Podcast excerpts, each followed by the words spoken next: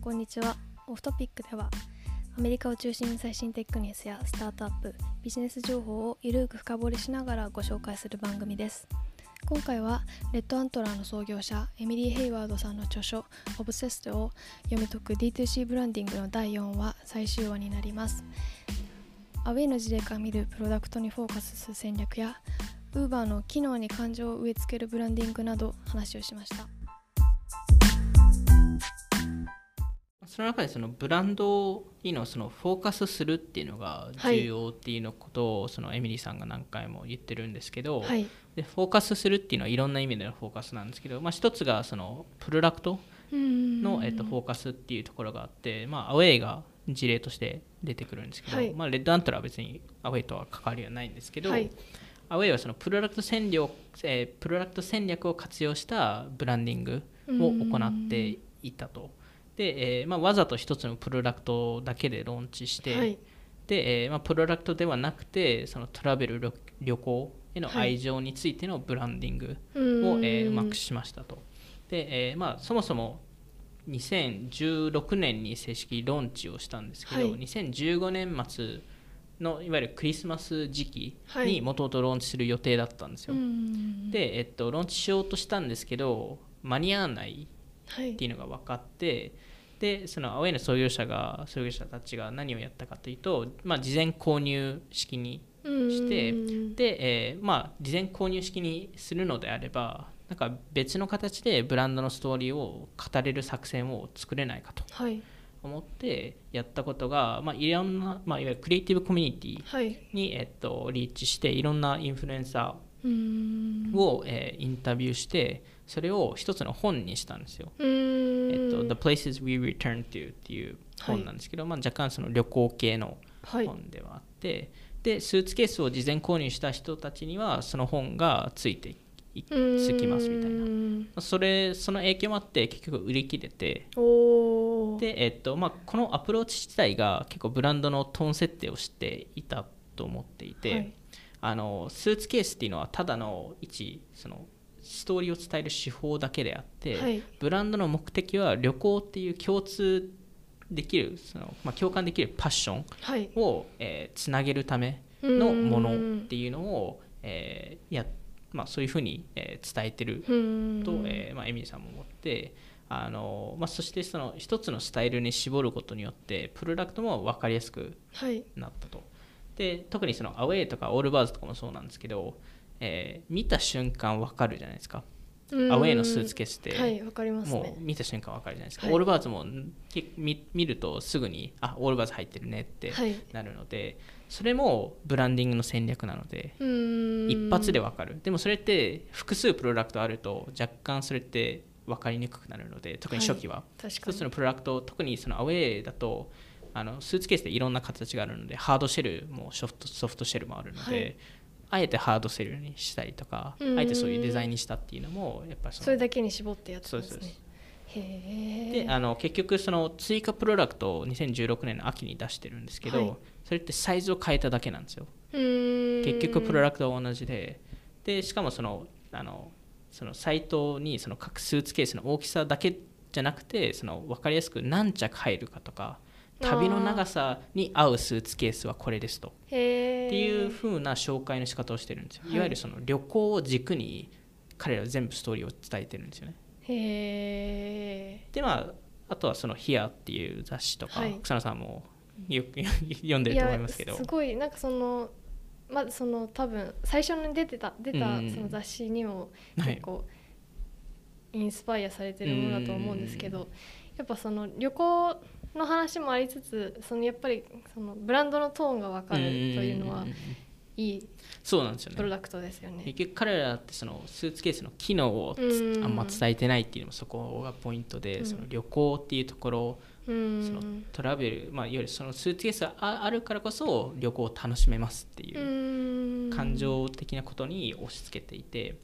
でまああとはそのパリとかでポップアップホテルとかはい。をローンチしたりとかへそこえ知らなかったです。でなんかトラベルブランドとして成立してるかなと思うんですけど、うん。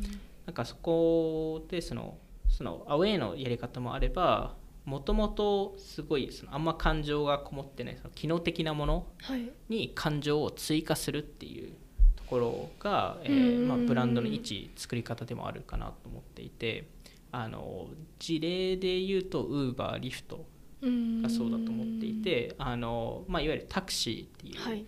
まあ、ただのその A から A, A 地点から B 地点に行くっていう交通手段はい。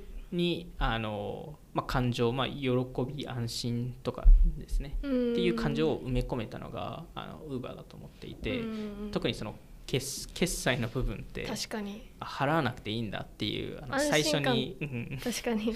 最初に Uber に乗った時のあの喜び あのさあのあの感情っていろんな人がやっぱ語るじゃないですか。うん。それってめちゃくちゃ重要改めて便利ですよね。いやめちゃくちゃ便利ですよね。便利。僕も去年あのニューヨーク出張の時にあのちょっと Uber が拾えなくて、はい。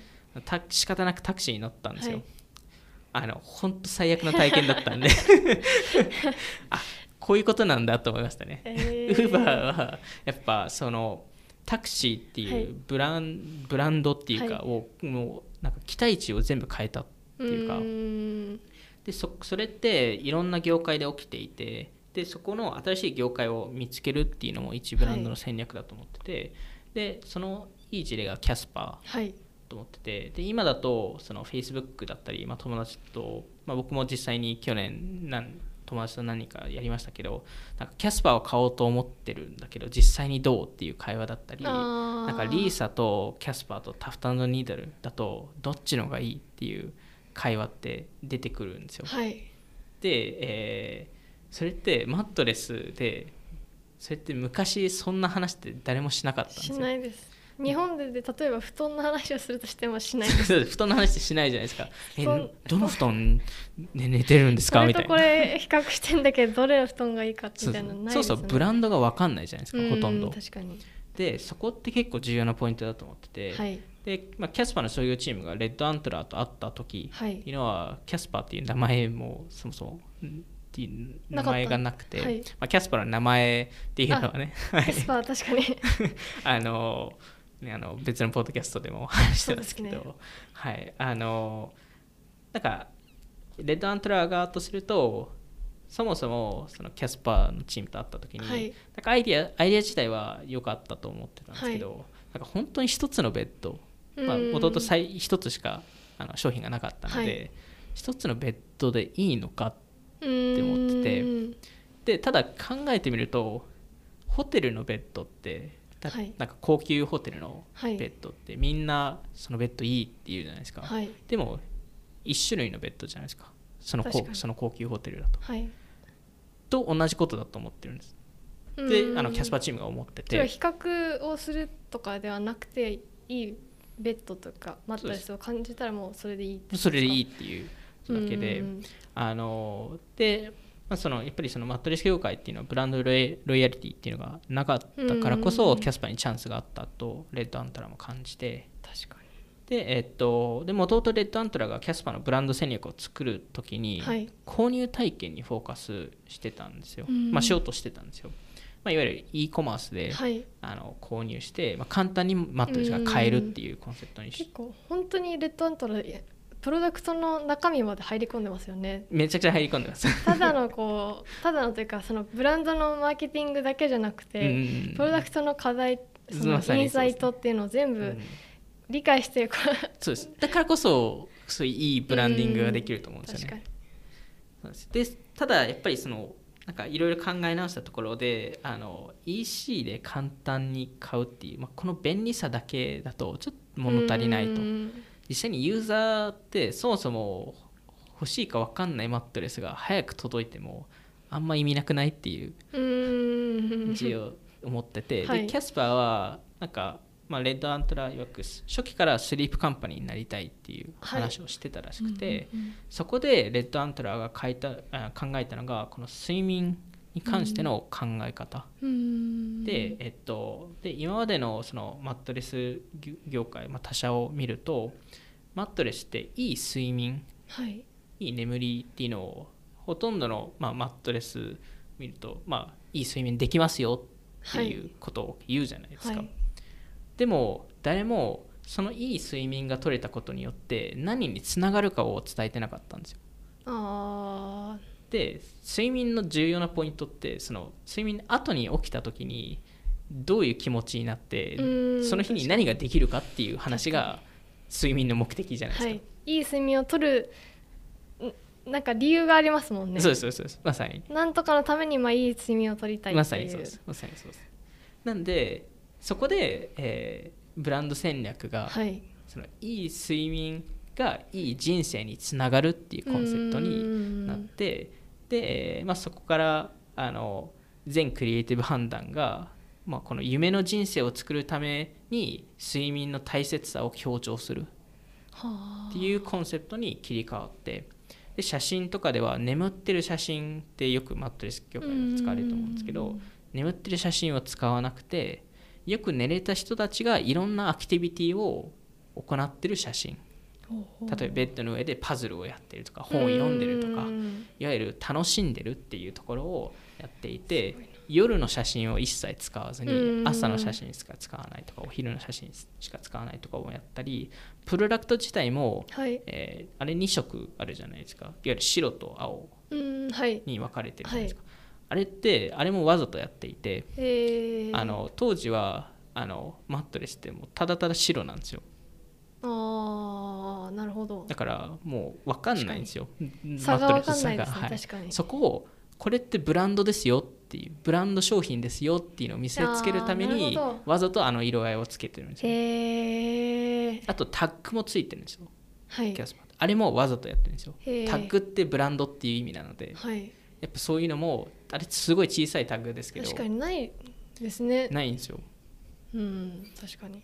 まあ、若干なんか面倒くさいとか なんか切りたくなるっていう人もいるからだと思うんですけど、あえてつけてる理由はあって。でもちろんその箱開け体あ開け体験とかも有名な。有名じゃないですか、はい。あれは。あのなんです結構運べるというか。そうそうそうあのあのボックス。はいぎゅうぎゅう詰めにしたやつで、はパーンってこう広がるやつですね。い、すごいですよね。そうなんですよ。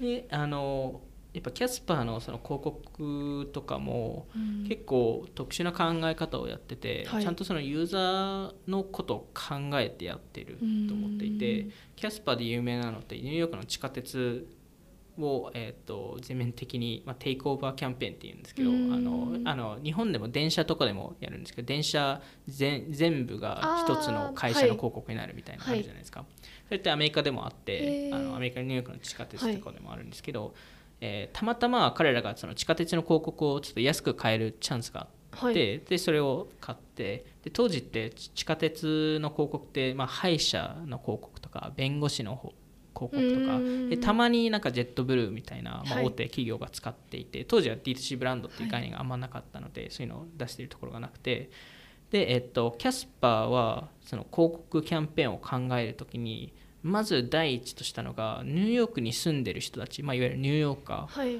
に対してプレゼントをしたいですと。おおギフトをしたいですと。はい。で、えーまあ、地下鉄にみんな閉じこもってるじゃないですか、はい。なのでニューヨークの地下鉄乗ったことあるか分かんないですけどあれはい。本当なんか臭いですしなんかぎゅうぎゅう詰めになりなりますし。そんなギュウギュウ詰めでしたっけ？まあぎゅうぎゅう詰めになる時も特にラッシュアワーあ時とかなんでなんかあんまいい体験じゃないんですよ。うん。そこの体験を、えー良くする時間を潰せる広告っっていうのを、えー作ったんですよ彼は。へでそこでもちろんその、えー、と多少ブランドと合わせたコンセプト作りではあるんですけど、そのニューヨーカーのあるあるをいろんな形で表現したりとか、まあ、いろんなキャラクターをを使って表現してそのキャラクターたちが後々キャスパーのサイトとかにも載るんですけどいろんな動物とかなんですけど。うんでなんかあのニューヨークって地下鉄とかってネズミがよく出るんですけど、そのネズミがキャラクターになったりとかネズミがピザを食べてたりとかニューヨークってピザがやっぱ有名なんででそういうのをいろんなものをバリエーションを作ってはい。でそれによってあの、えー最終的には広告を読むために無理やり地下鉄に乗ってる人たちもいて。へえそれは例えばどどういう見た目というか広告文章テキストがえっと大体イラスト系でイイラストでキャラクターがなんかあのなんだそのニューヨークでのなんかワンシーンみたいな。なんか地下鉄に乗ってる姿とかピザを食べてる姿とかへー。なんかいろんな形で出してる。もちろんテキテキストとかもちょこちょこあるんですけど。キャスパーの広告だっていうの分かるんですか？えっとマットレスはほぼ載ってないです。へえ、はい。面白いですね。